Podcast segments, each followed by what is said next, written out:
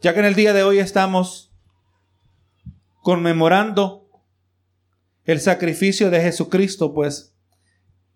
Así que le voy a pedir que me acompañe, vamos a leer en el Evangelio de Juan, vamos a leer en el capítulo 1, y vamos a estar leyendo en el verso 29. Vamos a leer así esta porción en el nombre del Padre, del Hijo y del Espíritu Santo. Amén. El siguiente día vio Juan a Jesús que venía a él y dijo, he aquí el Cordero de Dios que quita el pecado del mundo. Vamos a orar por esta palabra. Señor amado, en este momento, así tú nos concedes una oportunidad más, Señor, es por tu grande misericordia que nosotros podemos dirigirnos a ti, Señor. No somos dignos de tan grande privilegio y así Señor no somos también merecedores de ninguna manera de poder ser partícipes de tu palabra. No solo la habilidad de escucharla, pero también Señor la habilidad de entenderla. Antes nuestros oídos eran sordos, nuestros ojos eran ciegos. No podíamos, no teníamos ningún aprecio por este maravilloso evangelio. Y ahora Señor que hemos sido pasados de las tinieblas a tu luz admirable Señor es cuando nosotros estamos aprendiendo a verdaderamente apreciar aquello, Señor, que tú has hecho. Y con el pasar de los años, cada día, tu sacrificio en la cruz del Calvario adquiere un más profundo significado por el cual nosotros estamos agradecidos. Gracias, Señor, por cada hermano presente, gracias también por todo aquello que nos escucha de manera virtual, pidiendo, Señor, que esta palabra, como tú lo has prometido, que no retorne a ti vacía. Gracias Señor por este grande privilegio que me concedes. Te lo pido todo en el nombre de Cristo Jesús. Amén y amén. Y así esta predicación está titulada El Cordero de Dios. Usted sabe, hermano, que existió un periodo eh, conocido como el periodo intertestamental. Aquí pues nos estamos refiriendo a un periodo de tiempo que transcurrió e inmediatamente después de las últimas palabras que son registradas en el Antiguo Testamento y terminó, gloria a Jesús, con las primeras palabras del Nuevo Testamento, un extenso periodo de tiempo que comenzó con una alarmante advertencia de parte por medio del profeta Malaquías en Malaquías 4, 5, el último profeta de hablar, gloria a Jesús, antes del comienzo de este periodo, dijo Malaquías 4, 5, he aquí, yo os envío al profeta Elías, antes que venga el día de Jehová, grande y terrible. Era una fuerte proclamación. Y este lapso de tiempo fue marcado por 400 años de silencio donde no hubo palabras de Dios hacia Israel.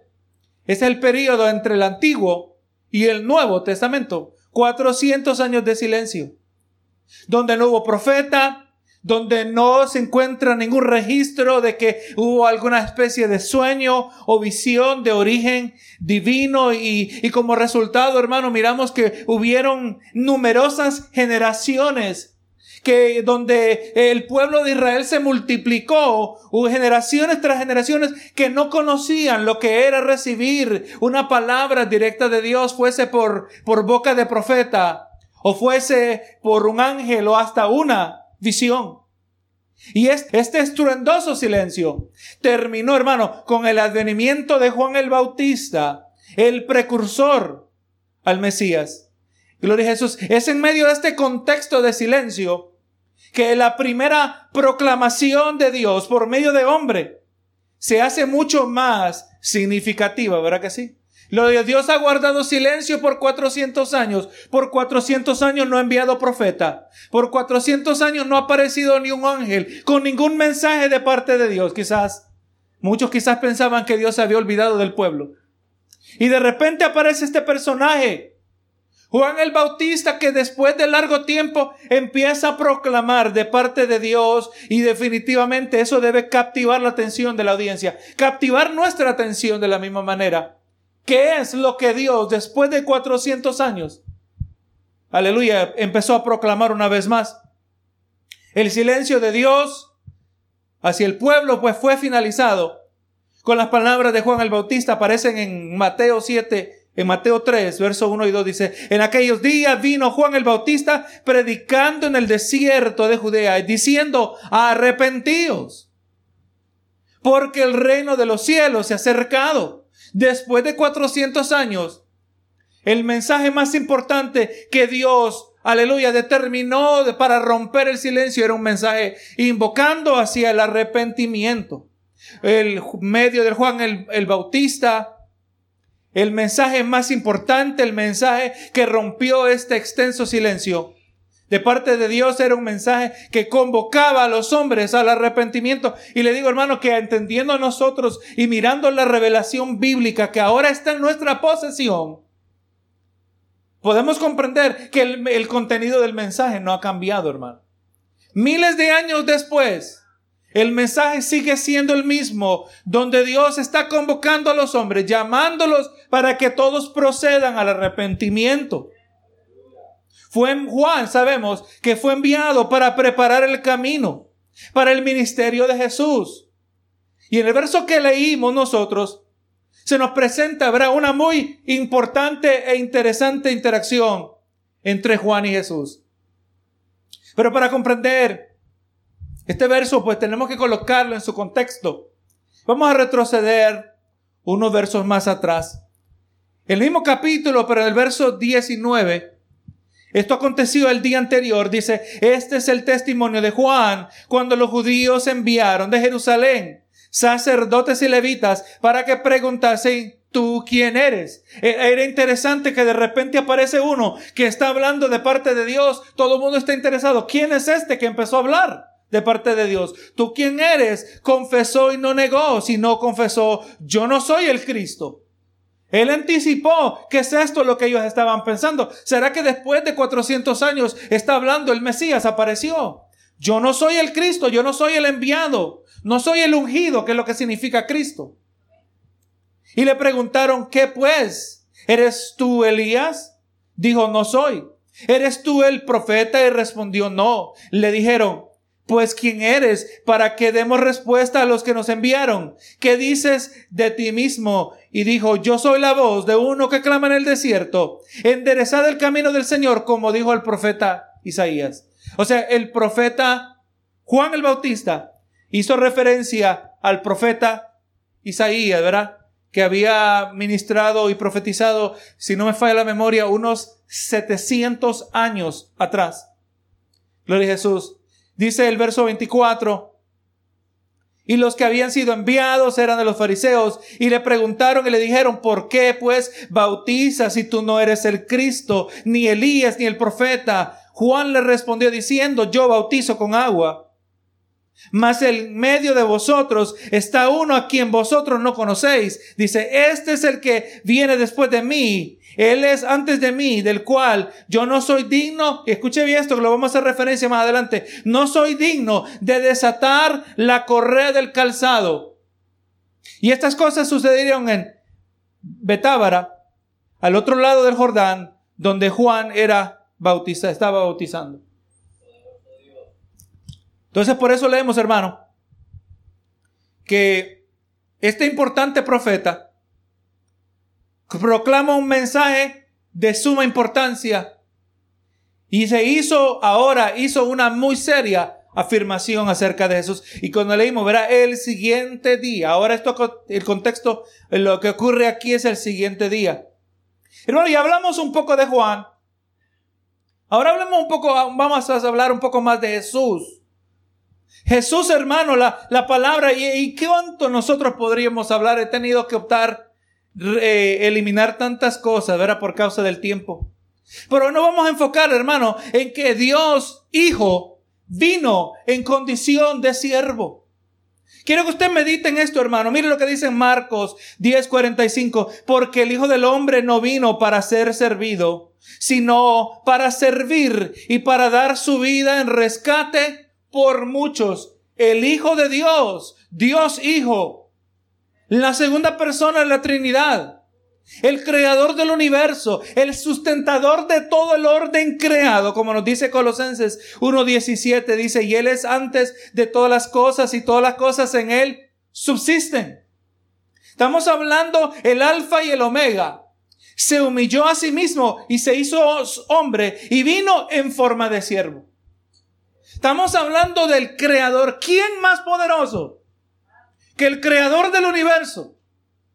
Y que se humilló y se hizo siervo. No vino para ser servido, sino para servir. Merecía que le sirvieran, ¿verdad que sí? No nació en palacio, nació en un pesebre.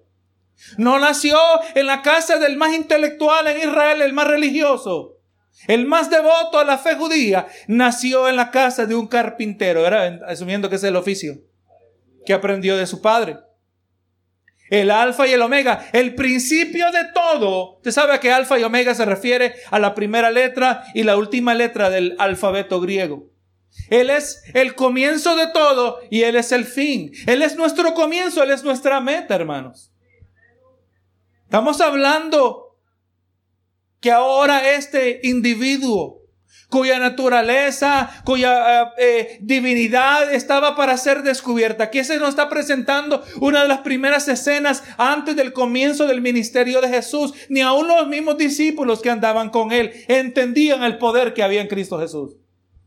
Solo recuerde la escena, ¿verdad? Donde, donde vieron a Jesús calmar la tormenta y dice que tuvieron miedo. Tuvieron miedo ¿Qué clase de poder tiene este hombre? Tuvieron miedo. Y ahora, hermano, se humilló en condición de siervo y ahora dice que venía a él. El creador del universo, el que sustenta toda la creación. Hay un orden creado a, a, tal nivel, hermano, que usted y yo quizás ni podemos entenderlo. Los científicos nos dicen que hay una fuerza invisible que se llama la gravedad y que esta origina del centro del planeta. Pero así, hermano, como es de familiar, así es de desconocida. No la pueden replicar, no la pueden alterar, no la pueden en ninguna manera multiplicar. ¿Por qué no le llamamos lo que es? Es el poder de Dios que nos sustenta sobre esta tierra. Si no hubiera gravedad, no hubiera oxígeno, no pudiéramos respirar, porque el aire tiene peso porque hay gravedad. Esa es la, la, mano de Dios todos los días. Y ahora, hermano, este poderoso ser, Jesús, venía a Juan el Bautista. Y el asunto es que Juan sabía quién era Jesús. Y dice que venía él. Ahora en el libro de Mateo se nos registra que Jesús vino a ser bautizado por Juan. Mateo 3, 13 al 15. Entonces Jesús vino de Galilea a Juan, al Jordán, para ser bautizado por él. Pero mire la reacción de Juan el Bautista aquí en Mateo. Mas Juan se le oponía diciendo, Señor, yo necesito ser bautizado por ti y tú vienes a mí como que parecía fuera de orden. El que tenía más rango era Jesucristo en el mundo espiritual. ¿Quién no lo iba a entender sino mejor que aquel que el mismo Jesús dijo que no había profeta como Juan el Bautista sobre toda la tierra? El mayor y el mejor de los profetas, al que fue privilegiado de preparar el camino para el Mesías. Y ahora este hombre entendía que él no era digno. Dice yo, yo, yo soy el que necesita ser bautizado por ti y tú vienes a mí. Mire aquí la humildad de Jesucristo, hermano.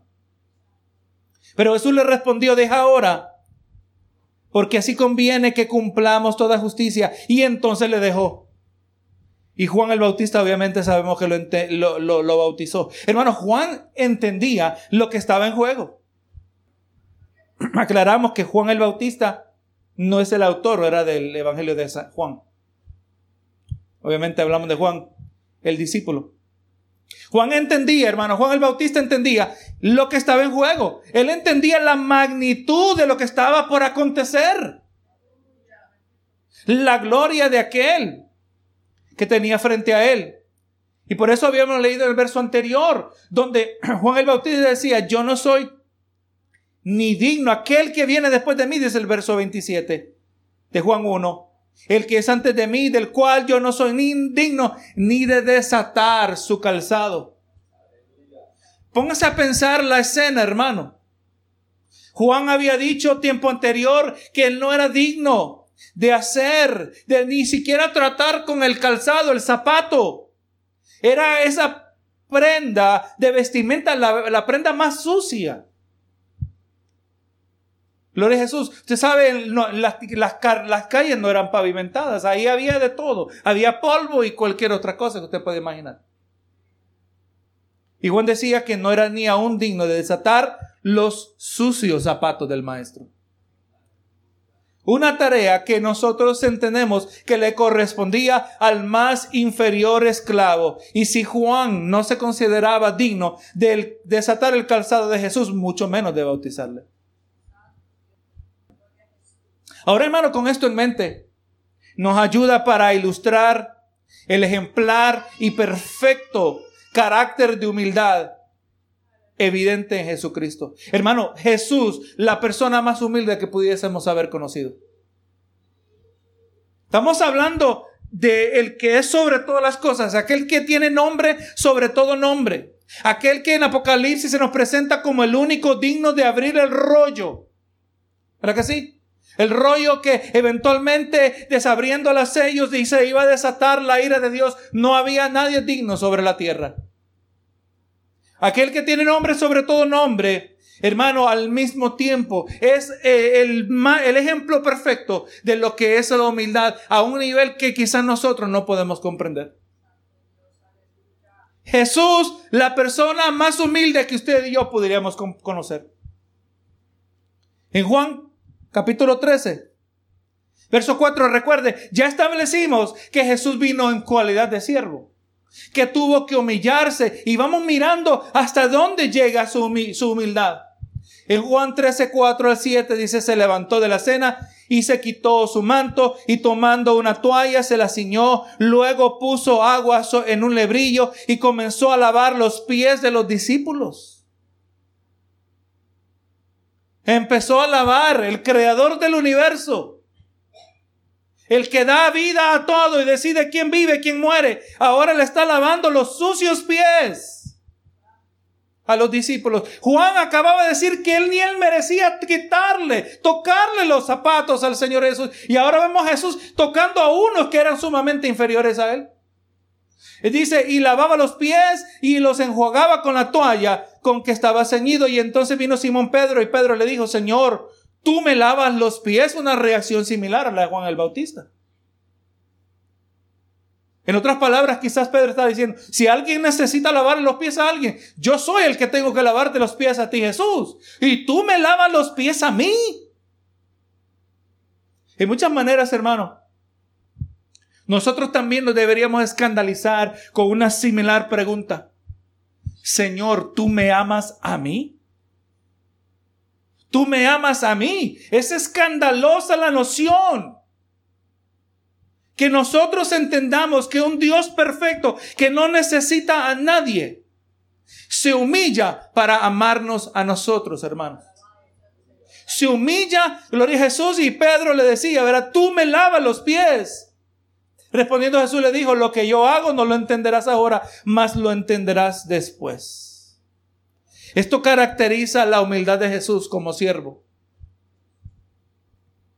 Y como le digo, hermanos, sin obediencia, o mejor dicho, sin humildad, no puede haber obediencia.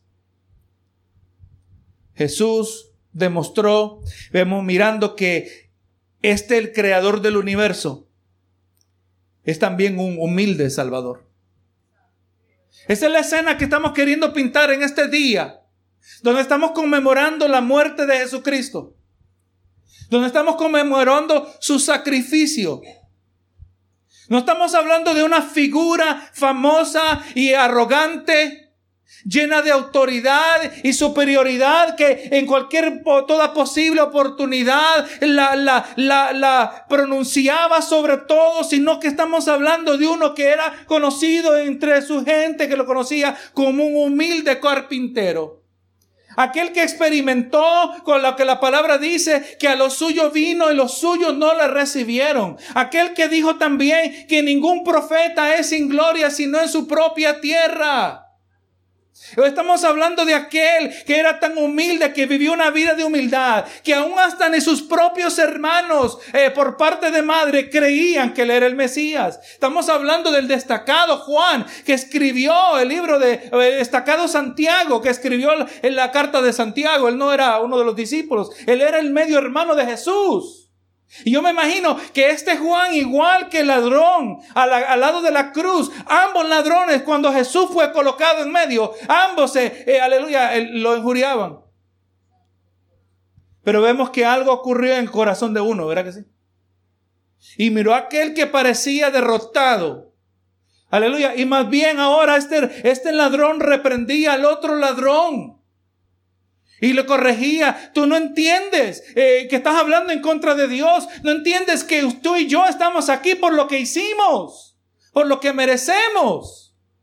¿Qué es lo que pasó en el corazón de este ladrón? Yo me imagino lo mismo que ocurrió en el corazón del hermano de Jesús, quien se convirtió, hermano, en uno de los principales, si no el principal líder del concilio después de la resurrección de Jesucristo. Pero Jesús era un humilde carpintero. Solo lea usted la descripción que aparece de Jesús en Isaías. Ah, vamos a leerlo, Gloria a Dios. Isaías 53, un, un capítulo muy conocido, ¿verdad? Para nosotros. Gloria a Jesús. Miren cómo dice en el verso 3, 53, 3 dice, despreciado y desechado entre los hombres, el creador del universo, varón de dolores experimentado en quebranto y como que escondimos de él el rostro, fue menospreciado y no lo estimamos. Verso 5 dice, mas herido fue por nuestras rebeliones, molido por nuestros pecados, el castigo de nuestra paz fue sobre él y por su llaga fuimos nosotros curados. Verso 7, angustiado él y afligido, no abrió su boca. Como cordero llevado, fue llevado al matadero, y como oveja delante de sus trasquiladores, enmudeció y no abrió su boca. Qué lamentable, hermano. Qué lamentable cuando meditamos lo que el humilde Salvador experimentó por cada uno de nosotros. No cabe duda que el creador del universo es un humilde Salvador. Y mire, hermano, esta dual realidad, que aquel que era tan humilde tenía tanto poder para destruir al mismo tiempo. En Apocalipsis 19, 21 nos habla, dice, eh, dice, por los demás fueron muertos con la espada que salía de la boca del que montaba el caballo. Y todas las aves se sacieron de la carne de ellos. Es interesante, nosotros eh, para describirlo en términos le llamamos la, la guerra de Armagedón, pero no son guerras, hermano. Una guerra asume que ha habido, aunque sea un intercambio de balas, un intercambio de términos de un intercambio de misiles. Pero no, hermano, lo que es descrito en el libro de Apocalipsis como la guerra de Armagedón o una guerra de Gog y Magog que ocurre mil años después, no son guerras, hermano, son matanzas. ¿Quién puede venir contra Jesús? Y cuando nos dice con la espada que sale de su boca, hermano, Jesús solo pronuncia destrucción y la destrucción viene. ¿Quién puede sacar ni disparar ni una bala? Y estamos hablando de aquel que tenía el poder para destruir a todos los que lo humillaban.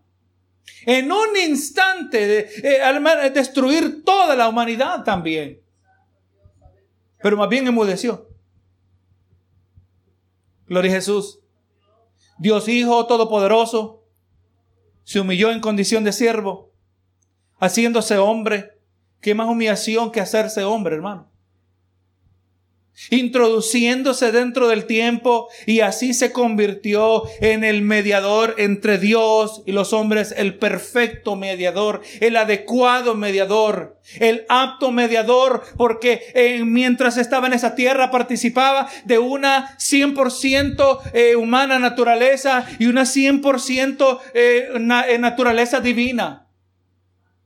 No podía ser mitad hombre ni mitad Dios, porque entonces no fuera ni apto para sustituir a ninguno. No fuera apto para interceder por ninguno.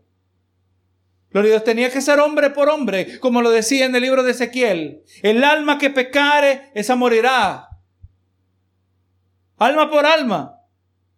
Y este humilde Salvador vino a Juan para ser bautizado por él. Juan entendía lo que estaba en juego en esta escena, hermano.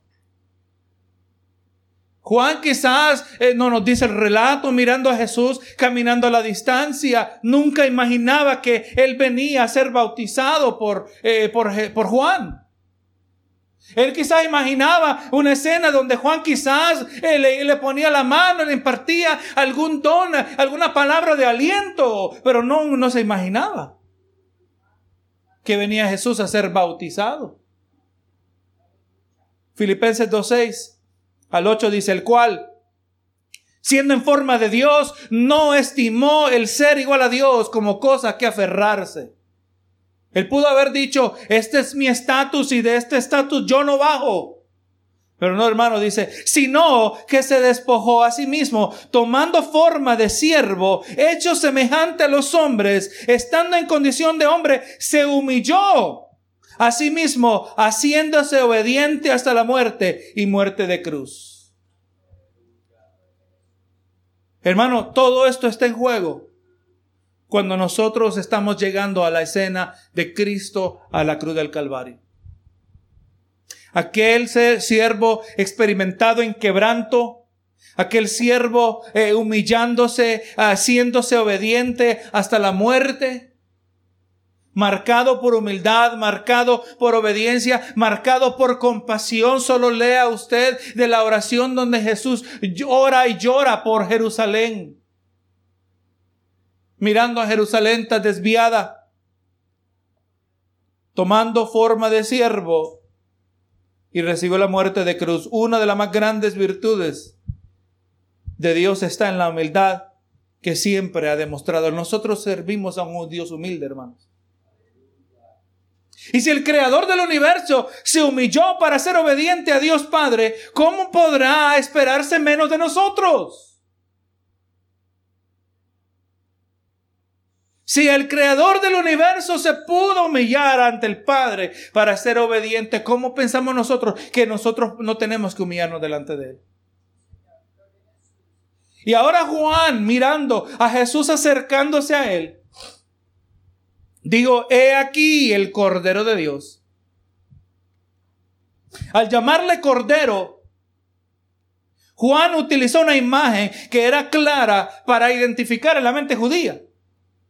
Juan estaba haciendo alusión a lo que ellos conocían como el sistema sacrificial del judaísmo. Una práctica que habían cumplido por generaciones, ¿verdad?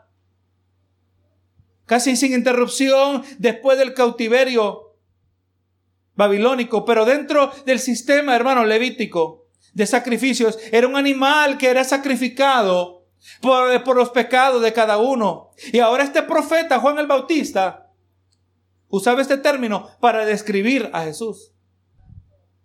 Este Cordero de Dios, por definición, en muchas maneras, era diferente al que se acostumbraba a sacrificar.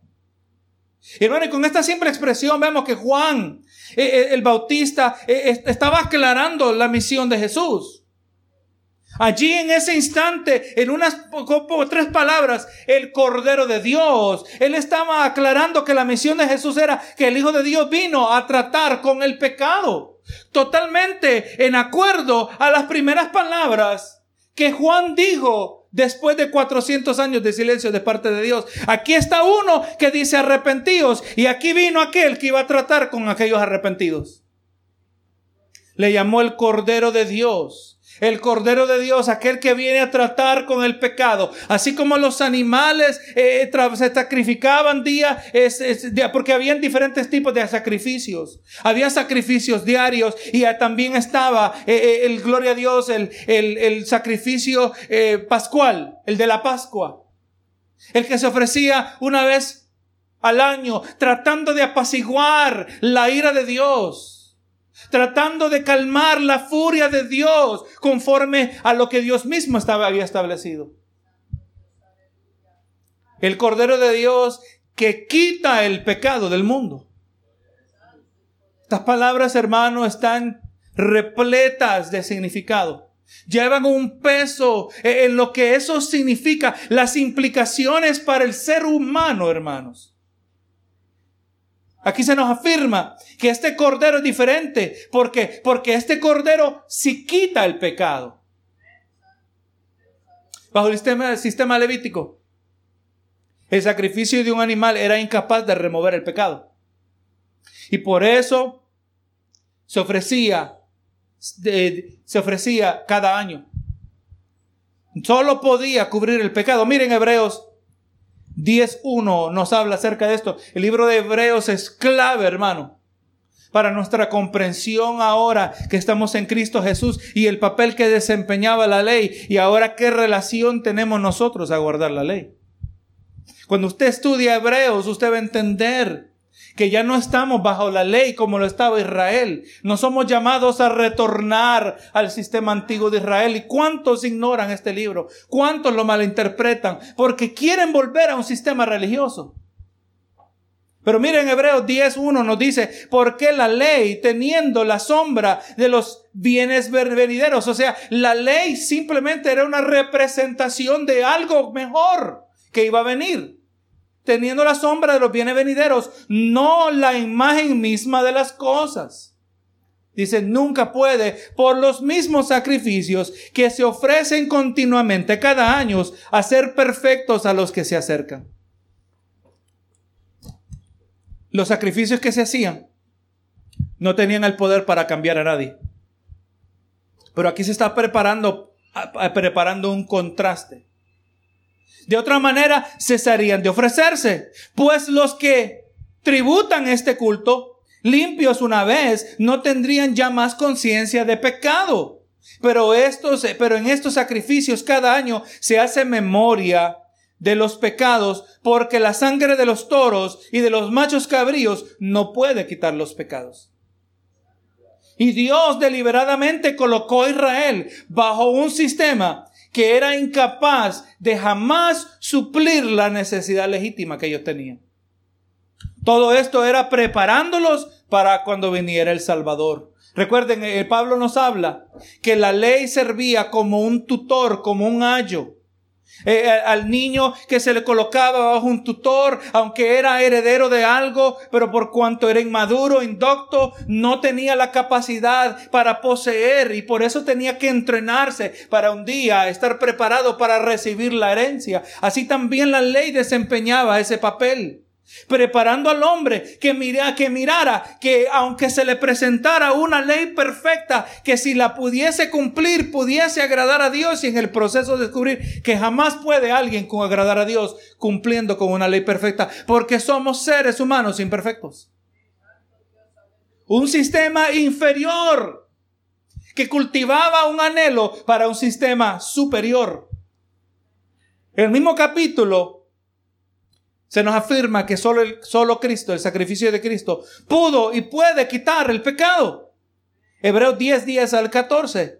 En esa voluntad somos santificados mediante la ofrenda del cuerpo de Jesucristo hecha una vez para siempre. Ahí vemos el contraste, ¿verdad? Los sacrificios de los animales eran cada año, ¿verdad?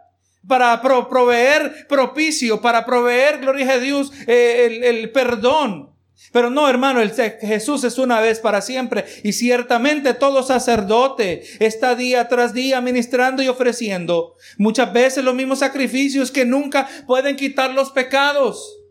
Pero Cristo, habiendo ofrecido una vez para siempre un solo sacrificio por los pecados, se ha sentado a la diestra de Dios. De ahí en adelante, esperando hasta que sus enemigos sean puestos por estrado de sus pies porque con una sola ofrenda hizo perfectos para siempre los santificados. Hermanos, si Cristo no se hubiera humillado, jamás nosotros estuviéramos donde estuviéramos en el día de hoy. Si Jesús nunca se hubiera humillado en condición de siervo, jamás nosotros hubiéramos experimentado el poder transformador del Evangelio, el Cordero que quita el pecado del mundo. Y hermano, y Jesús eh, cuando pa Juan hablaba de Jesús diciendo que quita el pecado del mundo, no sé si la audiencia lo pudo captar. Pero está diciendo Juan el Bautista, aunque el misterio no había sido revelado todavía, que Jesús no solo iba a quitar el pecado del pueblo de Israel, pero del de todo el mundo. Y déjeme aclarar que aquí no se está hablando de una doctrina que se llama el universalismo. Aquí en breve, el universalismo es aquella errada creencia que denota que todo ser humano, sin excepción, eventualmente ha de alcanzar salvación. Eso no lo respalda la palabra. Recuerde, la palabra explica la palabra, la palabra confirma la palabra. Obviamente no nos vamos a quedar en un solo verso para hacer una doctrina. Pero mire lo que dice en Juan 3:18. Vamos mirando que lamentablemente, aunque sea la voluntad, de acuerdo a Timoteo, que es la voluntad de Dios que todo hombre sea salvo, nosotros sabemos que no todo hombre será salvo. Juan 3:18 dice, el que en él cree no es condenado, pero el que no cree ya ha sido condenado. Este mundo, en su totalidad, con excepción de los creyentes, está completamente bajo condenación. Es una alarmante noción, hermano. Que la vasta mayoría de las personas que nosotros conocemos ya están, nada tiene que cambiar, ya están bajo condenación. O sea, obviamente cuando Jesús, cuando Juan dijo que Jesús quitaba el pecado del mundo, Él no se está refiriendo a que todo el mundo va a ser salvo. Estamos hablando, hermano, que el sacrificio de este cordero es suficiente para que todo eh, ser humano pueda ser salvo, pero al final solo será efectivo sobre los que se arrepienten. Este sacrificio de Jesús es efectivo para salvar a toda la humanidad. Hay suficiente poder redentor. En la muerte de aquel perfecto llamado Jesús, el humilde siervo, nuestro Salvador. En Él hay poder redentor para salvar a toda la humanidad. Es efectivo para todos. Es eficaz para todos, pero solo será efectivo sobre algunos. Será efectivo sobre pocos, podríamos decir, ¿verdad? Porque muchos son los llamados, pero pocos son los escogidos. Te póngase a pensar, hermano, la, la virtud de Jesús, su perfección, el bien, porque Dios mismo es la definición del bien. Dios es Dios es bueno y Dios es amor. Y en el sacrificio de un perfecto ser humano hay poder para salvar a toda humanidad, pasada, presente y futura, aunque la vasta mayoría de la humanidad nunca va a tomar oportunidad de ese sacrificio. Cristo nos puede salvar, hermanos. Por eso nuestra fe debe ser puesta en Jesús. Ya estamos por terminar. Encontramos, hermano, aquí una de las primeras alusiones a, de que la realidad de la salvación iba a alcanzar a otros fuera de los judíos. Vemos que Jesús eventualmente dice que yo tengo un pueblo, un rebaño de otro redil, ¿verdad que sí?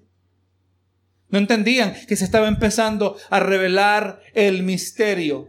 Recuerde, un misterio, un misterio es algo que no está diseñado para mantenerse oculto, sino que es algo que eventualmente va a ser revelado, diferente a un secreto, diferente a un enigma. Un, misterio es para eventualmente ser revelado y el misterio era que un día va a llegar la iglesia de quienes formamos parte usted y yo en el día de hoy. Si es que hemos, hemos nacido de nuevo. ¿Y cómo es que Cristo quita el pecado? Importante que podamos contestar esa pregunta. Volvemos al libro de los Hebreos.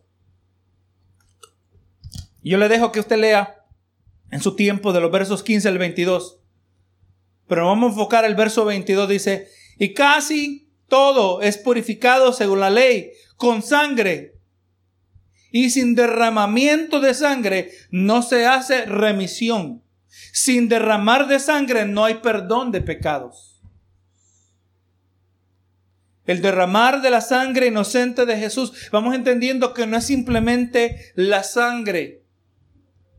La sangre, hermano, se refiere a la entrega de la vida. ¿No nos dice aún desde el Antiguo Testamento que, que la vida está en la sangre? Al Jesús derramar su sangre, nos da a entender que está derramando su vida por nosotros.